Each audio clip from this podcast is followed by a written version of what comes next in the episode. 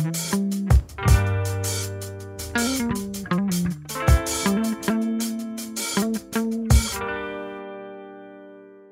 Airbnb nasceu como uma alternativa para tanto ser mais uma opção para quando você está chegando no lugar né, e não quer ficar em hotel, porque sei lá, os hotéis estão lotados, coisas que acontecem em cidade quando tem eventos, congressos, Olimpíadas, esse tipo de coisa, como também uma maneira de você se conectar com os locais, né, com as pessoas, com os moradores. Você fica numa casa comum, típica da cidade de onde você está ficando. Para a gente isso tem muito a ver, né? Tem um, um, equilíbrio muito interessante, porque de um lado nós queremos ser nômades, like a local, né, como já diz o nosso nome, que a gente quer poder viajar pelo mundo ficando nos lugares, tendo vidas, experiências como se fossem locais. E do outro lado também a gente quer evitar ficar em hotel, né? A gente só ficou em hotel uma vez nesse último ano, mesmo assim foi uma parceria que a gente desenvolveu, a gente não pagou, né? A gente ficou em troca de vídeo e foto. Então nesse episódio a gente vai falar sobre a principal plataforma que a gente tem utilizado para poder procurar casas e morar pelo mundo, que é o Airbnb. E a gente também vai falar algumas dicas, experiências, coisas que a gente tem praticado aí para você poder pegar um bom Airbnb seja você que vai ficar uma longa duração, como a gente fica, seja até mesmo em curtas durações. Tem dicas que elas não dependem da quantidade de dias que você vai ficar no lugar.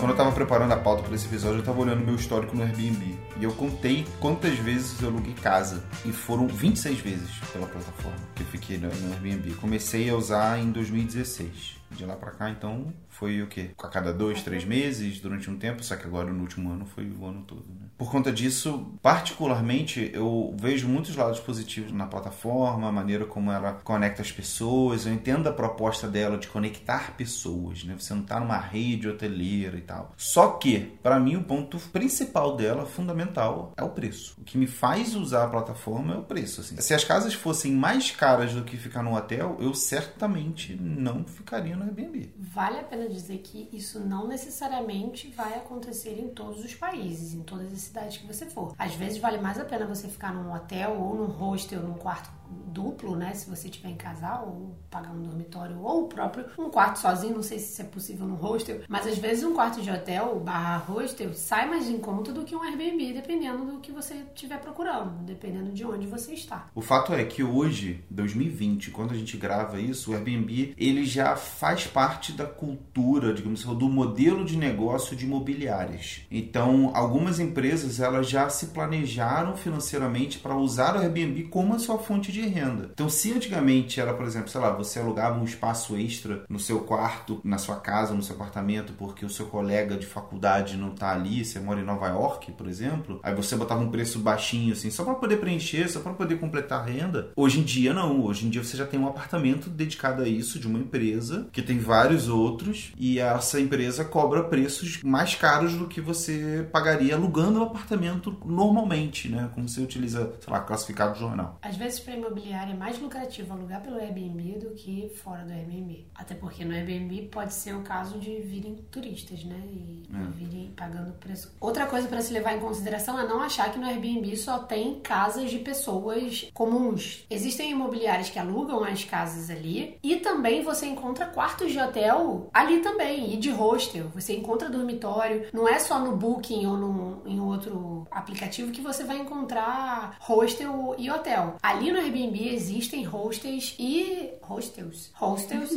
e hotéis que anunciam lá também. Então, não necessariamente o Airbnb vai significar a casa de alguém. Tem também toda uma questão do lado das pessoas, da vizinhança, né, daqueles que estão ao lado, né, dividem, sei lá, andar, dividem prédio, dividem muro com gente que aluga a casa ou apartamento pro Airbnb, que é a questão do barulho, né? Quando você, alguns turistas, algumas pessoas chegam, utilizam aquela casa, às vezes elas utilizam para dar festas. Às vezes você tem gente que é da cidade, que aluga, né? A pessoa não tá viajando, ela aluga dentro da própria cidade para poder dar uma festa, que ela não pode dar na casa dela. Por conta disso, a gente vê também que tem muitos casos de reclamação. Já vimos pessoas colocando placas, né? Favor, Airbnb, não fazer barulho. Ah, essa vizinhança, o vizinho tal utiliza Airbnb, a gente não aguenta mais Airbnb, sabe? Então tem também todo um lado negativo aí de impacto ao sono das pessoas, né? A gente já falou no outro, outro episódio quanto que a gente foi impactado por locais fazendo festas, né? E também a gente precisa botar a mão na consciência também de que algumas vezes você, como morador temporário naquela locação, você também pode acabar fazendo algum barulho aí para enquanto você está hospedado, né? Então tem toda uma questão de balanço, né? Porque um prédio residencial que ele passa a ser utilizado como se fosse um quarto de hotel ou um, um, um espaço de hotel, ele não foi preparado às vezes pela arquitetura, pela engenharia do lugar para poder dar um suporte a, sei lá, ter gente, muita gente na casa, gente que faz uma socialzinha com a música, entendeu? Então tem um impacto aí, tem umas necessidades e umas discussões por parte das comunidades de onde o Airbnb está, nas cidades e, e grandes regiões, grandes centros principalmente, que também impactam na relação do mundo. Né? Tem um lado financeiro, então, das imobiliárias, e também tem um lado da, da, da vizinhança, digamos assim.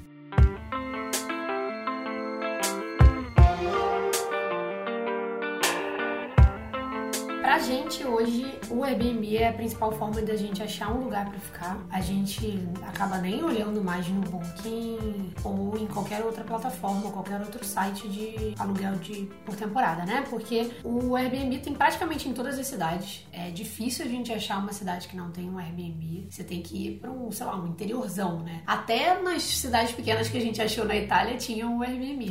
tinha menos oferta, mas a gente encontrou. A gente ficou numa cidade de 8 mil habitantes, que esse caso que a Bárbara tá falando, e que tinha, assim, pelo menos umas 15 ofertas de Airbnb ali na área. Assim, beleza que a Itália é naturalmente mais, mais conhecida, mais visitada turisticamente. Mas é importante dizer que a gente dá preferência pro Airbnb para estadias longas. Quando a estadia é mais curta, a gente sempre compara os preços do Airbnb com o Booking. Quando a gente está viajando mais a turismo, né? Na Argentina a gente fechou basicamente quase todas as hospedagens que a gente fechou foram no Booking, né? E pontualmente em algumas cidades você encontra alguns sites específicos de longas estadias, né? Aqui no Porto tem um. É o Uniplaces. Eu já falei em outro episódio também. Que tem algumas opções de apartamento aqui. Só que assim, nada do que você vai encontrar lá é exclusivo dali. A maioria eu já achei no Airbnb também. Só que tem a diferença que talvez lá seja mais barato até do que o Airbnb. Porque eles fazem um contratinho, não é simplesmente igual um Airbnb. Se você quiser ficar aqui durante um ano alugando apartamentos só pelo Uniplaces se você pode. No Airbnb depende, às vezes não. E se você colocar long stays, cidade e tal, que você for ficar, talvez apareça alguns sites específicos de, de empresas que trabalhem com isso. Também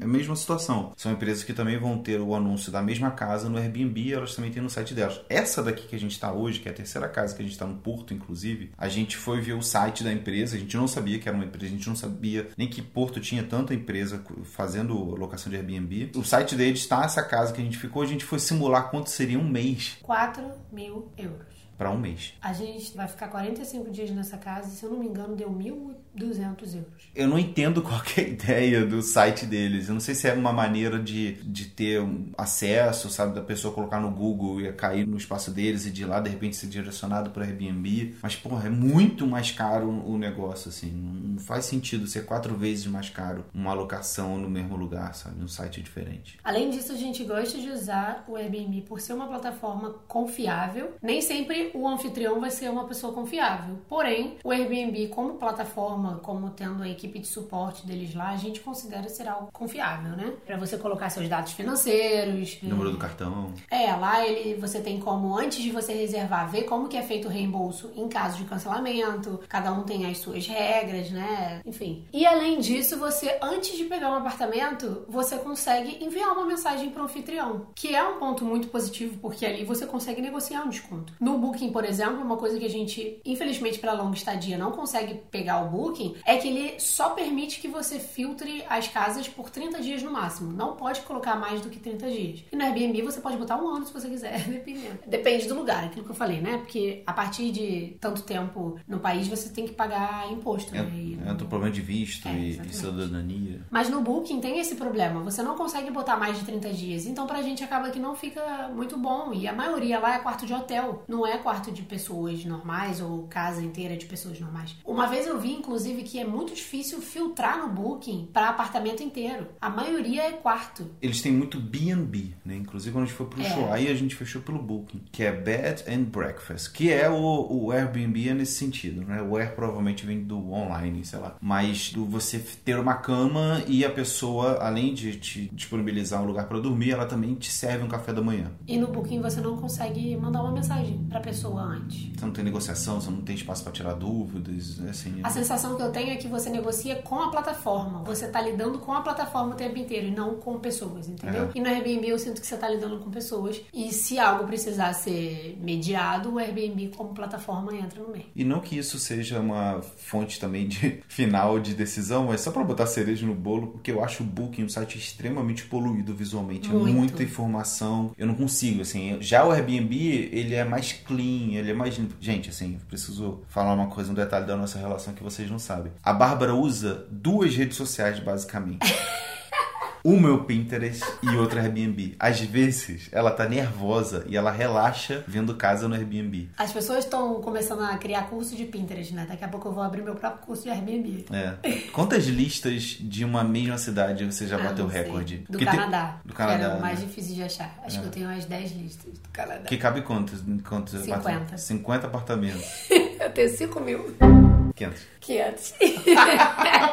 Então a Bárbara É. ela fica zerando o Airbnb. Assim, também pelo olhar dela de arquiteta, ela já consegue matar muito mais coisas visualmente, entender muito mais o apartamento, como funcionaria o esquema dele visualmente do que eu, que não tenho experiência e não tenho saco para ficar tanto tempo na plataforma assim. Isso porque a gente está focando aqui em filtros de resultados dentro do nosso orçamento, porque se você for considerar, sei lá, por algum motivo que você tenha dinheiro ou queira pagar muito caro, tem casas maravilhosas, sensacionais. Tem. O Airbnb, ele tem a opção do Plus, que é um apartamento um pouquinho mais caro, mas que geralmente é tudo completão. Mas já descobrimos que não necessariamente ele é completão, né? Porque a gente achou um apartamento Plus que estava dentro do nosso orçamento, mas não tinha um fogão.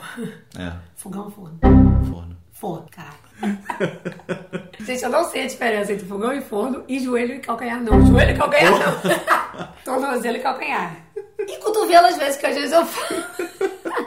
Mas voltando, Airbnb. o Airbnb tem o Airbnb normal, tem o Airbnb Plus e tem o Airbnb Lux agora, que são mansões de luxo absurdas que você paga talvez numa diária 40 mil reais. É nesse Caraca, nível. cara. Eu tenho muita vontade de ficar numa casa dessa, mas, cara, em 40 mil reais. Não, só É muito se me dinheiro. pagarem pra fazer um Porque assim, se public de- post. É, é, tipo, se for 10% disso, é muito dinheiro, entendeu? 1% de 40 mil reais é muito dinheiro. Mas então, assim, você consegue ficar desde casas muito simples a casas muito absurdas de talvez até Leonardo DiCaprio ficou ali. Sei lá por que eu falei dele, mas é uma diversidade muito grande de apartamentos que você encontra ali, de casas que você encontra ali. Eu acho isso muito legal. Mas o fato de eu ficar na plataforma muito tempo é que eu gosto de me imaginar naquele lugar. Eu fico pensando, caraca, dentro do meu orçamento eu consigo ficar num lugar puta foda, sabe? Principalmente nesses países mais baratos. Na Sérvia tinha muita casa maneira dentro do nosso orçamento, mas a gente gostou daquela porque foi indicação de um amigo, né? Tipo, quando alguém já indica pra você e fala que é muito bom o apartamento, E não de tem fato- porquê. é, foi um dos melhores apartamentos que a gente já ficou. É, segundo melhor. E nessas pesquisas você também acaba descobrindo alguns, algumas cidades, alguns lugares, alguns países novos pra poder conhecer, né? A gente fica paquerando o Sudeste Asiático, mas por conta dessa questão de desvalorização do dólar, coronavírus, a gente começou, ah, vamos dar uma olhada aqui pela América do Sul. E a Bárbara descobriu Nicarágua, né? Nicarágua, Tem nosso meu sonho. estadias incríveis, super baratas. Obviamente que eh, depende sempre do preço da passagem, mas a probabilidade de uma passagem para Nicarágua, que é do É. lado do Brasil, ser muito mais barata do que para, sei lá, Indonésia, né? É, É, bem o maior. lance do Sudeste Asiático, o problema é que é pra chegar até lá, né? Mas enfim, tem uma opção na Airbnb que você consegue filtrar, botar todos os seus filtros, mas não botar uma localização. Então ele acha no mundo inteiro. Só que ele se reduz a 300 itens de pesquisa. Ele só te dá 300 opções de pesquisa. Sendo que aí você tem que começar a filtrar mais ainda. Então, tipo, você pega o, o coisa lá do preço, começa a diminuir. Você pode botar de 0 a 3 mil, 4 mil reais, mas eu gosto de pegar de 2 mil a 4 mil. E aí já filtra muito mais, entendeu? Tipo, Ele aparece, de zero. sabe? ele aparece 300 dentro de um range muito É. maior, né? Não, dentro de um range muito pequeno. Dentro de um range muito específico.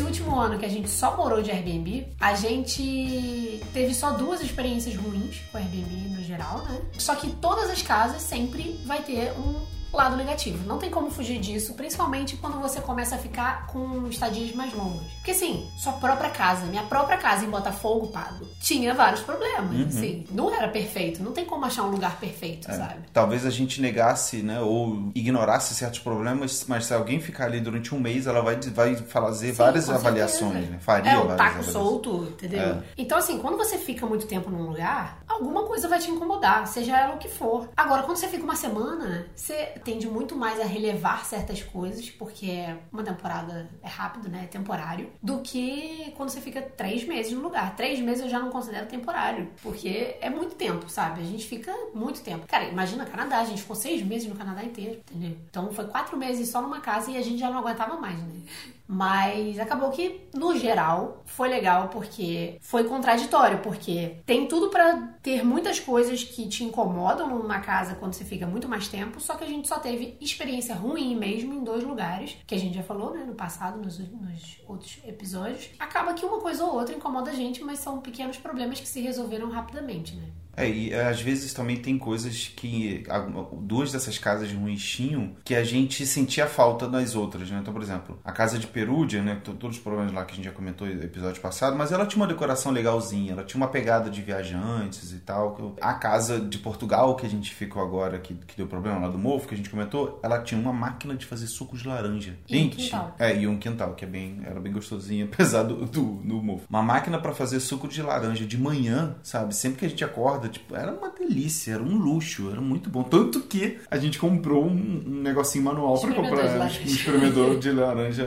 manual para poder fazer de vez em quando. O relacionamento também com os anfitriões é algo muito crítico pra gente, né? E, e obviamente logo nas primeiras mensagens que você troca com eles, você já percebe o tom que pode ser a conversa, né? Então, por exemplo, em alguns casos a gente teve um relacionamento no início que era legal e acabou que depois foi desandando. Mas pra gente, no final das contas, ficou a experiência de que a maneira como o anfitrião lida com um problema quando você apresenta faz toda a diferença para a experiência da casa. A casa, por exemplo, que a gente ficou na Sérvia, que foi uma casa que foi uma indicação e tal, e como a gente falou, toda casa tem problemas. A gente adorou a casa, a gente voltaria a ficar naquela casa tranquilamente. Mas assim que a gente chegou, a gente estranhou certas coisas. A água demorava a esquentar, ela acabava eh, a água quente muito no rápido, no meio do banho. Você começava a lavar a louça, a água quente acabava e tal. E a gente perguntou muitas vezes, algumas vezes no início, né, para para anfitriã, para host no caso, que não morava lá, né, era uma casa que a gente alugou, era o espaço completo pra gente. E ela foi sempre muito solícita, assim: "Ah, meu Deus, será que tá tendo algum problema?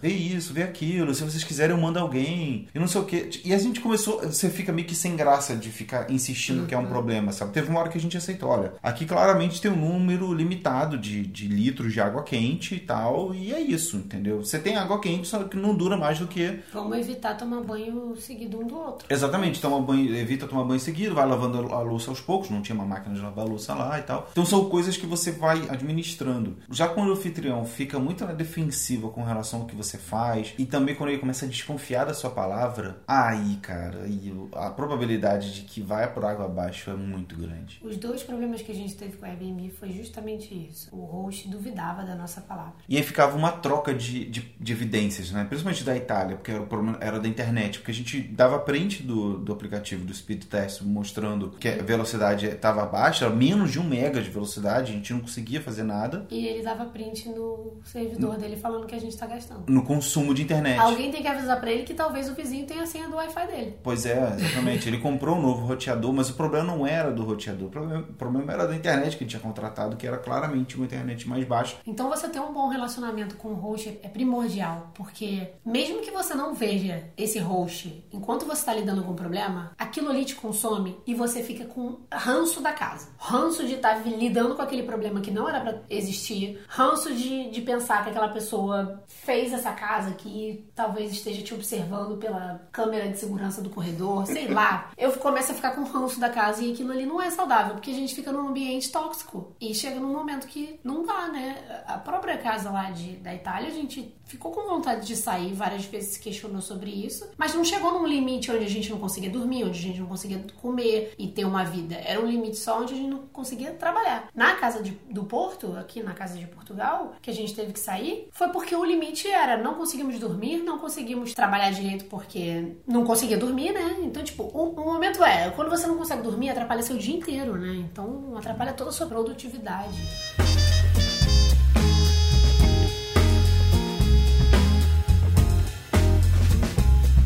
No Airbnb você consegue separar e pegar um, um, apartamento barra casa, onde você fica no espaço inteiro, onde é como se você morasse naquele lugar e ninguém morasse junto com você, ou você aluga um quarto ou talvez um, espaço para dormir na sala, que você divide esse apartamento com os donos da casa e talvez com outros outros hóspedes que vão pegar a casa com você. A gente pegou três tipos de, de hospedagem então nesse último ano. A primeira é essa mais básica, né, de, de a casa só nossa. A segunda foi o primeiro lugar que a gente ficou em Montreal, que era meio que um hostel. Cada um tinha o seu quarto, mas o banheiro era compartilhado, sabe? Mas a gente fechou pelo Airbnb mesmo. Ele era meio que uma república, sabe? A gente tinha o nosso quarto, que a gente ficava ali sozinho, trancado, com tudo direitinho. A gente tinha um banheiro compartilhado, assim como a cozinha e as áreas sociais, né? De, de a dona da casa não estava na casa e só tinham outros hóspedes que estavam alugando outros quartos, que acho que a casa tinha uns quatro quartos. É, tinha uma funcionária que ficava ali também, que morava também ali. Só que a gente não ficava claro qual era o horário de trabalho dela também. Era uma coisa assim um pouco estranha. A gente ficou ali poucas noites também, então pra gente não, não foi um incômodo muito grande, apesar do que a gente gostou bastante do espaço deles. Assim, a cozinha era muito completa. Uhum. Era uma cozinha bem grande, assim, parecia cozinha de escola, sei lá. Tinha um quintal maravilhoso. Tinha um quintal bem bonito, com uma áreazinha bonitinha com aquelas luzinhas penduradas, estilo bem norte-americano mesmo. E tinham dois banheiros, o que já faz uma puta de uma diferença. A gente ficou três noites, né? Ou quatro, não lembro. Mas nunca os dois banheiros estavam ocupados. É, a gente nunca, não teve problemas, né, assim, a casa estava cheia, né? O espaço estava cheio quando a gente estava lá. A gente não teve problemas para poder pegar fila de banho, não era assim, sabe? Eu acho que essa minha ideia era, era muito baseada na experiência da época que, sei lá, eu ia pro carnaval junto com os meus amigos. E aí, tipo, todo mundo saía ao mesmo tempo, né? Então o banheiro lota por isso. Mas num lugar onde as pessoas estão num ritmo diferente, cada um toma um banho na hora que quer e é isso. Então a gente não tinha problema. E a terceira experiência diferente que a gente teve foi também em Montreal, onde a gente dividiu uma casa, só que com os donos também e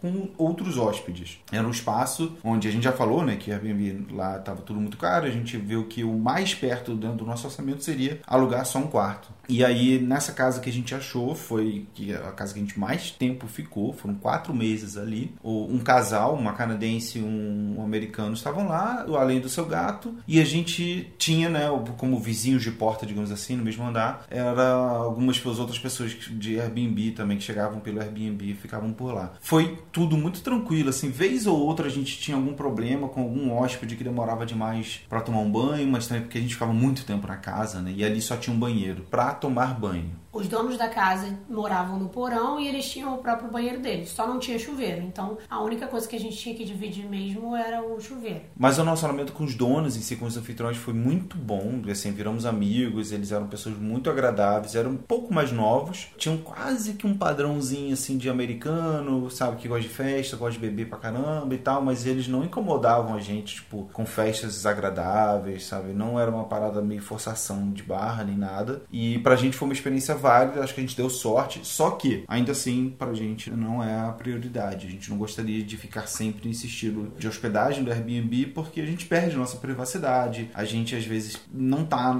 a fim de fazer social e a pessoa tá na cozinha, você tem que ir na cozinha para poder pegar água e você fica tipo, ah, uhum. vou aguentar ficar mais cedo, eu preciso ficar dois dias sem beber água, então é isso. Sei lá, sabe? É, basicamente você só tem mais privacidade no seu quarto. Mas eu acho que é uma coisa que a gente não descarta se a gente quiser muito conhecer um país e só tiver dentro do nosso orçamento opções de quarto. Se os comentários forem bons, né?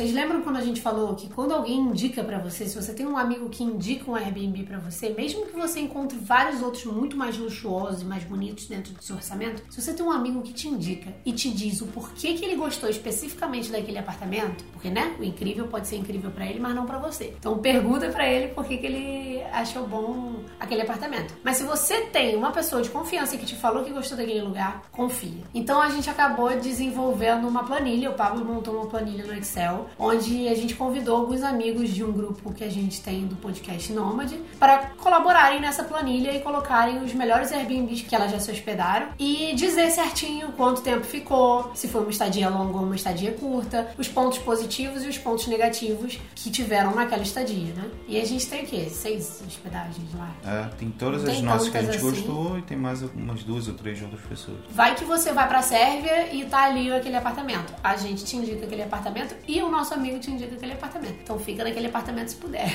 Volta e meia a gente vê algum amigo nosso que a gente tem um pouco mais de liberdade ficando no apartamento, no Airbnb, que a gente gosta e a gente, cara, manda o link desse daí, uhum. gostei, sabe? Então. Várias vezes a gente faz o tour no Airbnb e as pessoas pedem o link pra gente é. do Airbnb. Então é uma ajuda mútua, assim. Então quando você tem alguém que você conhece que já ficou no lugar pra onde você tá indo, pô, é muito melhor a dica daquela pessoa, sabe? Principalmente se ela disser não. tipo, não vá pra lá. Olha, porque eu tive problema com isso, isso, Exatamente. isso. Quem tá acompanhando a gente no Instagram e acompanhando os episódios passados sabem que a gente abriu um financiamento coletivo esses dias. para quem quiser apoiar nosso trabalho, puder, de alguma forma, financeiramente falando, colocar lá 5 ou 10 reais ou mais, se você quiser, mas a gente botou essas duas opções. Já com 5 reais, que é o mínimo de apoio, você consegue entrar num grupo exclusivo nosso, onde a gente troca uma ideia, tira dúvidas sobre qualquer coisa, a gente fala sobre assuntos diversos, mas que sejam legais, mas principalmente sobre nomadismo, produtividade, trabalho de casa. E aí, aproveitando a planilha, a gente vai deixar como um bônus para quem entrar nesse grupo ganhar essa planilha e poder colaborar com essa planilha também. Consultar é bom ter essa planilha no bolso para quando você for viajar por os lugares, né, já ter ali uma indicação de onde você pode ficar e são sempre de pessoas de confiança. A gente deixou até o Instagram da pessoa que indicou a planilha para você perguntar para ela se for o caso. A gente está super feliz que a gente já tem algumas pessoas nos apoiando, a gente já bateu uma meta de 100 reais e se você quiser fazer parte, o link está aqui na descrição. Obrigada. Obrigado.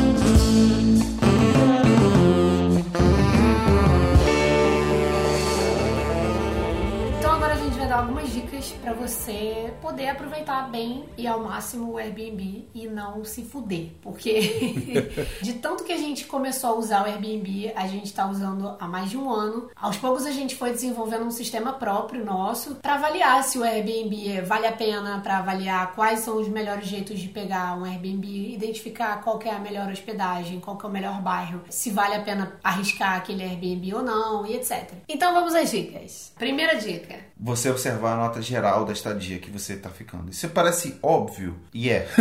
Quando você pesquisa no Airbnb as casas, ele aparece uma notinha. Essa nota vai até 5. E entre parênteses do lado, ela diz um outro número que é a quantidade de comentários que geraram essa nota. Então, às vezes, uma casa com nota, sei lá, 5, mas tem 3 comentários ou 6 comentários, ela não necessariamente é melhor do que uma casa com nota 4.8 que teve 50 comentários. Então, tem que balizar essas duas informações aí. Não só a nota, mas também o número de avaliações que essa, essa casa teve. E, principalmente, veja os comentários mais recentes acerca né, da, da, daquela propriedade, daquela estadia, para poder saber o que, que as pessoas classificaram. Quando você entra no anúncio em si, na parte da nota, que fica logo acima dos comentários, você consegue ver a nota distribuída por tópicos. E aí tem localização da casa, limpeza, valor, enfim, não lembro todos agora, mas tem uma nota para cada tópico e aí você consegue, por exemplo, se a nota for 4,5 e o cara vira e fale, é completamente limpa, a nota da limpeza é muito boa, não sei o que, vale a pena você observar aonde que tá a pior nota. Se for na limpeza, já sabe que a casa talvez esteja suja, seja difícil de limpar e etc.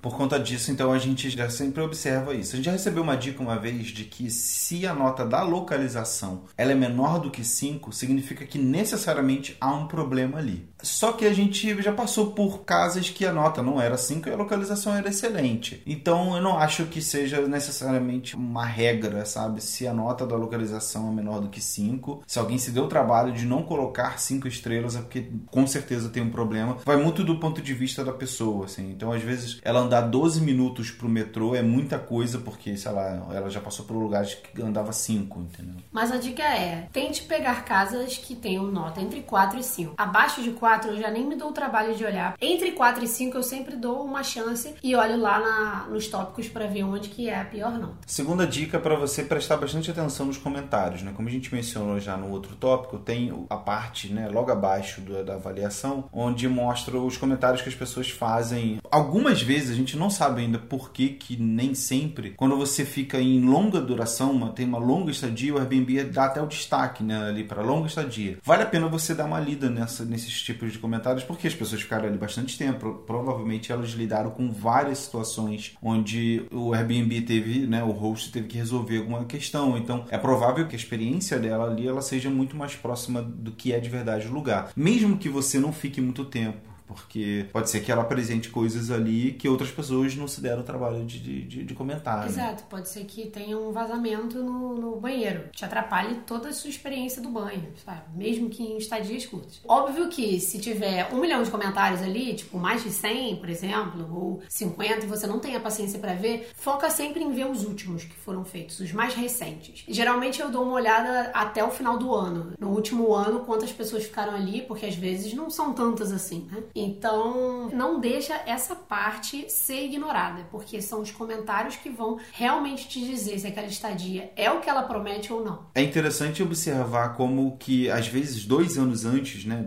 esses comentários mais antigos, as pessoas deixaram alguma reclamação específica em comum. É muito fácil você encontrar esse tipo de comentário, onde a pessoa reclama, por exemplo, do colchão. Ah, o colchão é muito duro. E aí outra pessoa, mais ou menos na mesma época, fala, ah, esse colchão é duro. Ah, a outra fala na mesma época, esse colchão colchão é duro. E aí você começa a perceber assim, tipo, ah, tinha uma época aqui em 2018 que o colchão era duro, só que em 2019, 2020, mais ninguém reclamou disso. Ou seja, a pessoa resolveu o problema do colchão, sabe? Esse host, ele tá lendo os comentários das pessoas, atendendo os feedbacks dela e assim que possível, ele tá resolvendo e não tá tendo mais problema. Então, é muito bom quando isso acontece. Significa que essa pessoa tá interessada em dar a melhor experiência possível. E outra coisa, ainda na parte dos comentários é evitar pegar uma casa que não tenha comentários. A primeira casa que a gente teve problema só tinham quatro comentários e tinha uma nota boa, sendo que deu para ver ali que todas as pessoas eram de estadias curtas, ficaram pouco tempo ali, então, tipo, não tiveram muitos problemas na casa. Essa outra casa que a gente teve problema tinha muitos comentários, todos muito positivos, só que a gente não identificou nenhum também que ficou em estadia longa. Então tem que ter essa coisa que, se você estiver indo para passar uma estadia mais longa, observa se alguém fez um textão, porque geralmente a estadia longa é um textão, né? Mas não, tem outras pessoas que também fazem textinho, mas observa, tenta observar pelos comentários se uma pessoa ficou mais tempo ou, ou não. Pelos comentários você consegue identificar. Nós, por exemplo, sempre que deixamos um review, a gente fala exatamente quanto tempo a gente ficou na casa. Agora, um exemplo, né? Essa coisa de pegar a casa sem comentários. Essa casa atual que a gente tá não tinha nenhum comentário. E a gente pegou mesmo assim. Por quê? Porque a gente foi no perfil da pessoa e viu que ela tinha um outro apartamento neste prédio que era bem parecido e que tinha muitos comentários positivos. Só que aquela casa tinha um quarto sem janela. Então, tipo, o que, que a gente pensou? Porra, se tem um apartamento com muitos comentários positivos, ainda assim tem um quarto sem janela, essa casa aqui que não tem um quarto sem janela e tem tudo que a outra casa tem, não tem nada de dar, pra dar errado, né? Então a gente confiou cegamente, né? Óbvio que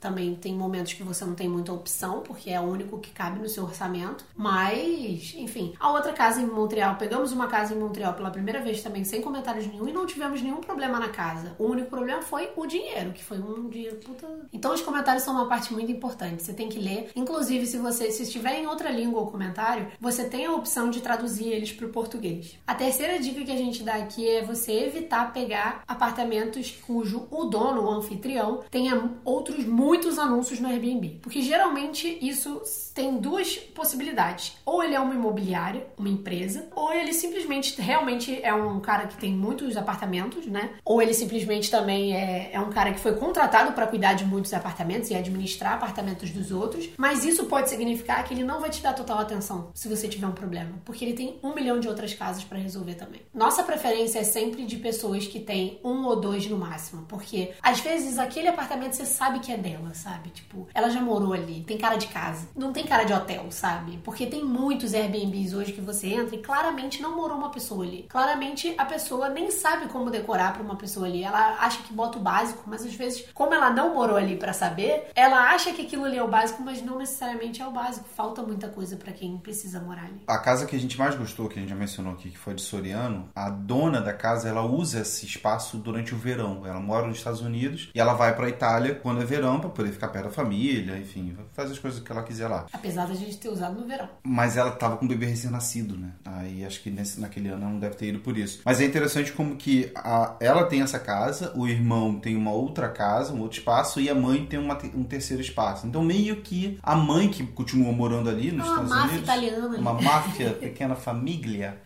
Eles meio que administram como se fosse uma coisa só, né? A mãe, quando, no período que a gente estava lá, foi a mãe que tratou de tudo pra gente. E era uma coisa extremamente familiar e ao mesmo tempo profissional, sabe? Então a diferença, né, do, do, do trato é isso, é a pessoalidade com que você trata uma casa no Airbnb e você não fica vendo as coisas como negócio, né? A gente, essa casa que a gente teve problema lá em Perúdia, uma outra cidade, a gente não tinha nem lençol extra. A gente tinha uma máquina de lavar roupa, mas não tinha uma secadora rápida. Então a gente poderia lavar a roupa de cama, mas não, não estaria seca até o final do dia, sabe? Então são coisas assim que são, é um pequeno detalhe de alguém que claramente nu- nunca morou ali, sabe? Não, quer, não sabe o que é lavar roupa de cama. Pois é, tipo, numa estadia longa, como que você não provê lençol de cama extra? E nos comentários ele ainda virou e falou que a gente tava achando que aquilo ali era um hotel. É. Tipo, cara, não, assim, é é uma casa. Você- na sua casa você faz o quê? Dava vontade de perguntar isso pra ele. Ah, tá, onde você mora? Você só tem uma roupa de cama? Pois é. Aí se ele responder que sim, a gente pergunta, né? Então você tem uma secadora, obviamente, né? Pra poder trocar o, o coisa. Tipo, em Montreal a gente não tinha roupa de cama extra. A gente lavava e secava. No mesmo dia a roupa tava exatamente. sequinha, tudo. Aqui nessa casa, a gente vai ficar 45 dias, não entregaram uma roupa de cama extra. Disseram que tinha que pagar por isso. Só que a gente explicou, mandou um texto explicando que a gente precisa trocar, né? Porque a gente sabe que pode lavar, mas não dá pra secar. Óbvio que o plano B era levar numa lavanderia molhado e, e secar. Só que quando a gente explicou isso, o anfitrião foi e falou: Vou deixar aí na sua porta algumas roupas de cama. Não tem Deixou até problema. toalha. Não precisava. Quarta dica, confie na dica dos amigos. A gente falou isso lá, né, lá atrás no, no- na parte antes das dicas, mas realmente é importante reforçar. Confie na dica dos amigos, os nossos apoiadores vão ter a planilha com, as, as plan- com os lugares que a gente passou e também as dicas que a gente recebeu. Mas sempre pergunte por que, que o seu amigo gostou daquele lugar. Ah, é. A quinta dica é para você olhar bem as fotos. Principalmente no Airbnb, que eles às vezes disponibilizam fotógrafos para fazer as fotos verificadas. Quando você abre uma foto e tá escrito foto verificada, é porque um fotógrafo da plataforma foi disponibilizado para fotografar aquele apartamento. Então, às vezes, eles botam um lugar super iluminado que não é iluminado, na real. Então, tipo, isso é efeito na pós-produção da foto. Então, às vezes, fotos muito brancas, muito clarinhas e tal, às vezes desconfia. Tipo, não, não necessariamente vai ser assim. Não espere que seja assim. Só que se você gostou do espaço, ótimo. Mas, por exemplo, você consegue identificar se, se na foto a luz for de iluminação natural, né? Porque aí você vê que não foi algo tão manipulado assim. Se tá entrando luz natural, a casa não é tão escura assim. Mas nas fotos a gente consegue sempre observar, por exemplo, lá no Airbnb você consegue ver as comodidades que a casa apresenta. Se tem cozinha, se tem fogão, se tem forno, se tem um espaço para você trabalhar, se tem ar-condicionado. Às vezes nem sempre tudo que você precisa tá ali listado naquelas comodidades. Às vezes o anfitrião esqueceu de colocar ou ele colocou algo que tem a mais e não tem. Se você viu, por exemplo, que tem fogão e forno, mas nas fotos você não encontrou ele na cozinha, manda uma mensagem para o anfitrião só para confirmar. A gente sempre olha muito o espaço para ver também se a gente vai se sentir bem. Afinal, a gente tem que ficar três meses confinados naquele lugar. Confinados, entre aspas. Tô achando que a vida é uma Big quarentena. Brother. né?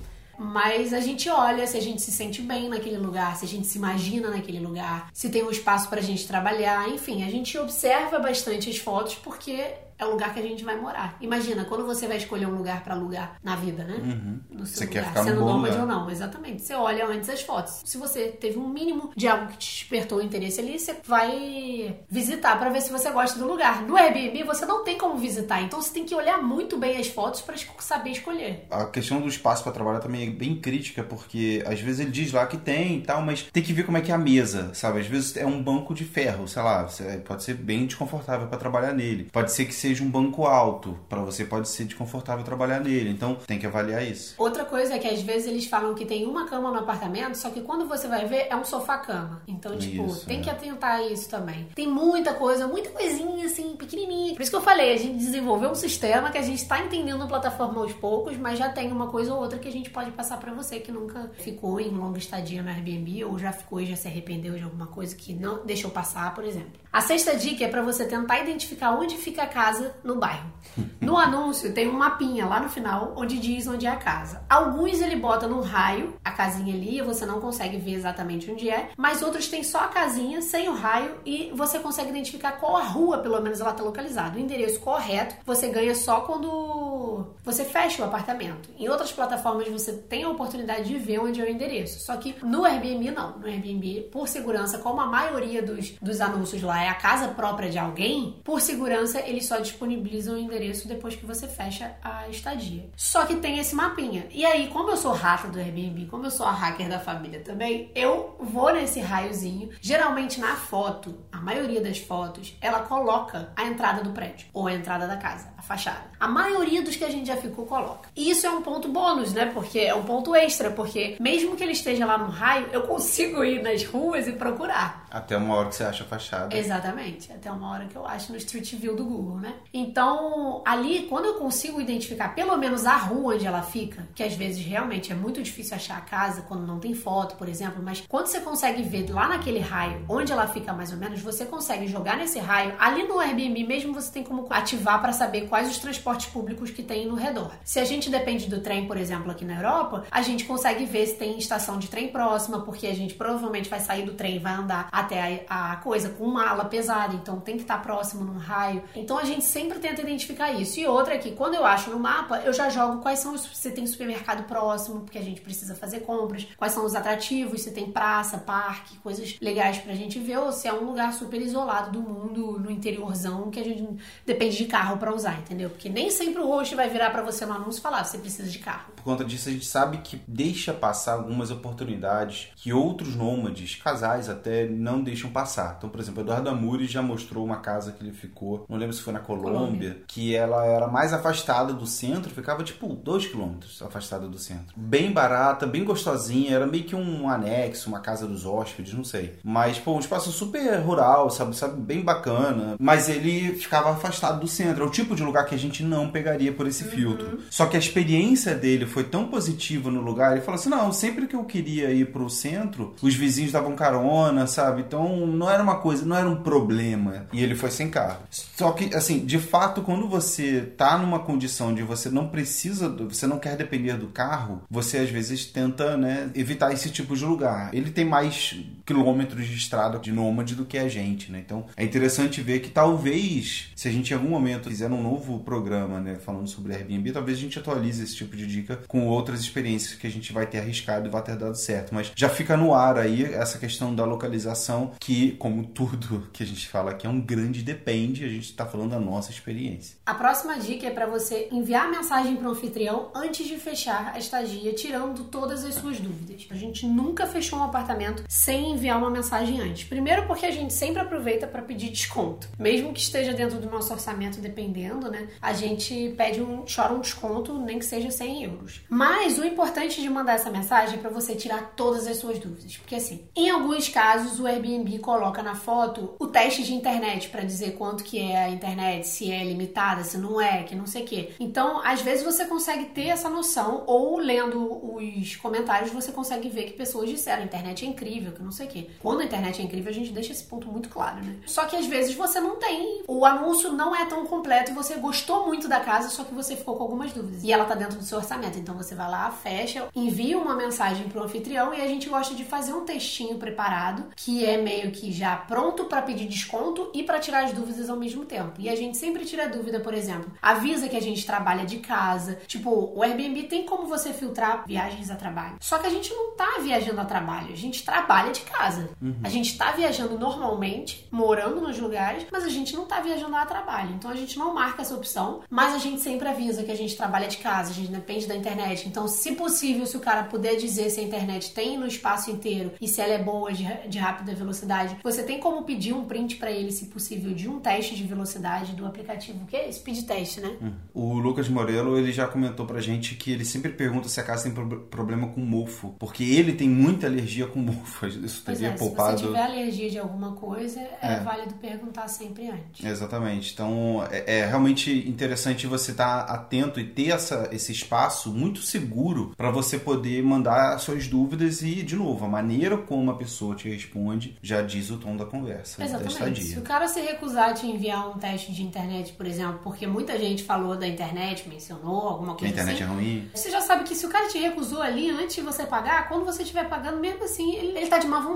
Tipo, ele não fez nada para você fechar o apartamento, sabe? Uhum. E, além disso, o desconto, a gente sempre chora é, desconto, assim, num nível óbvio que não muito desesperado. A gente diz antes que a gente é um casal que fica a maior parte do tempo em casa, que a gente tá viajando o mundo já morando em Airbnb, tendo boas experiências com anfitriões há um tempo, que a gente não é de fazer festa, não é de convidar pessoas pro nosso apartamento, só tipo, se convidar vai ser um café, etc. A gente não faz festas, não faz barulho, a gente cuida da casa como se fosse nossa. Então, isso ajuda muito a você já se apresentar e o cara ter uma boa imagem de você. E aí ali, porque, tipo, porra, o cara vai virar e falar, putz, eu posso alugar esse apartamento para várias outras pessoas, mas a casa é minha, sabe? Eu quero que cuidem bem dela. E aí vem uma pessoa assim e se destaca, sabe? Ele provavelmente vai dar preferência para você, mesmo que você pague um pouco mais barato. Uhum. Mas você vai entregar a casa direitinha, entendeu? Inclusive, nessa coisa do desconto, a gente já conseguiu desconto de mais de 50% do valor da casa. Vale a pena você chorar um desconto, mesmo que esteja dentro do seu orçamento, porque nunca se sabe se o cara tá ali de boa vontade e fecha um desconto pra você. Outra coisa que vale se atentar quando você pegar um Airbnb é que dentro do anúncio da casa que você escolheu, gostou, tem uma parte de regras da casa e uma parte da descrição onde às vezes o, a pessoa bota um, um aviso muito importante. Por exemplo, na Itália, alguns apartamentos tinham uma taxa que você tinha que pagar quando chegasse no lugar em dinheiro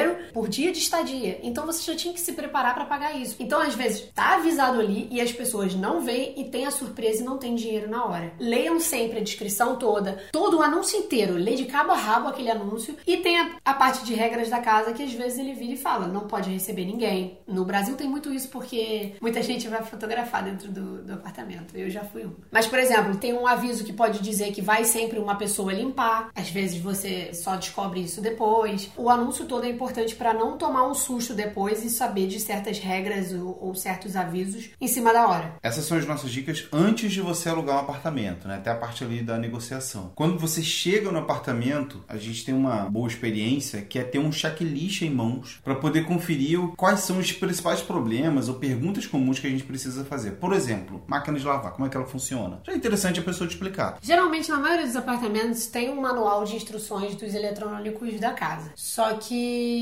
nem sempre tem, então é bom perguntar para o anfitrião. Se ele te, te, recebeu, não custa perguntar e, e, falar, né? Como é que liga o forno, como é que liga o fogão, se tem alguma questão com o boiler, se, ah, tem que ligar aqui, porque essa questão de tudo que é eletrônico, gás, né, água, essas coisas é importante para não dar merda. E outra coisa que a gente sempre faz o teste na internet, porque mesmo que a pessoa te passou lá a internet, quanto que era, a qualidade da internet, se era rápida ou lenta, a gente quando tá lá, a gente chega, já faz login, já pede a senha e faz o speed test rodar lá para saber quanto que é, se, se é lenta ou rápida. E se não estiver funcionando, a gente vira e fala, olha, não tá funcionando. Em caso da internet não funcionar, o que, que a gente faz? Mostra aqui pra gente onde que é o roteador, etc. Lá no apartamento que a gente teve problemas na Itália, a gente aconteceu isso, só que quem recebeu a gente não era dona do apartamento e nem estava cadastrada no Airbnb para receber a gente. Então já estava errado ali. Ela não soube o que fazer, a gente não soube o que fazer e o dono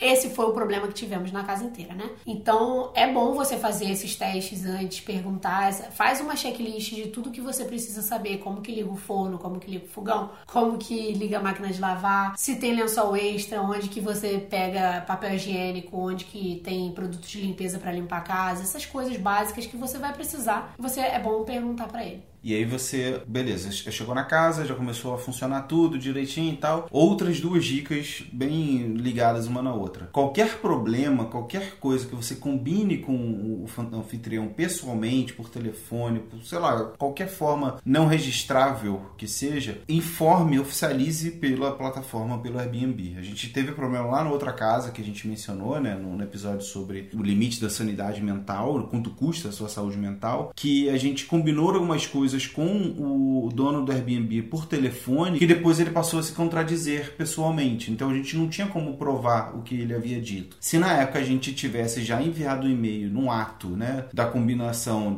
a gente falando, olha, como combinado, você vai disponibilizar isso. Ah, como combinado, a gente vai ficar responsável por aquilo. Então são coisas interessantes ali, porque se tiver algum problema no futuro, pelo menos já está tudo registrado na época que foi feita a realização do acordo. E outra coisa também é que se você tiver algum problema, como a gente teve com relação ao mofo, como a gente estava tendo com relação ao barulho das vizinhas, procure o suporte do Airbnb antes de cancelar a plataforma. Isso, até o momento que a gente está gravando aqui, não está claro no Airbnb. Foi a nossa experiência ruim lá com a casa do, em Portugal que fez com que o Airbnb orientasse a gente a sempre procurar eles antes de dar o cancelamento na, na estadia. Porque eles poderiam tentar ajudar de maneira assim, bem mais ativa do que eu imaginava. Do nível colocando a gente no hotel. para poder ter uma boa noite de sono e uma, um dia de limpeza na, na, casa com relação ao morfo, sabe? Então, são detalhes como esse que são importantes da gente compartilhar porque foi a nossa experiência. E essa parte, por exemplo, não tá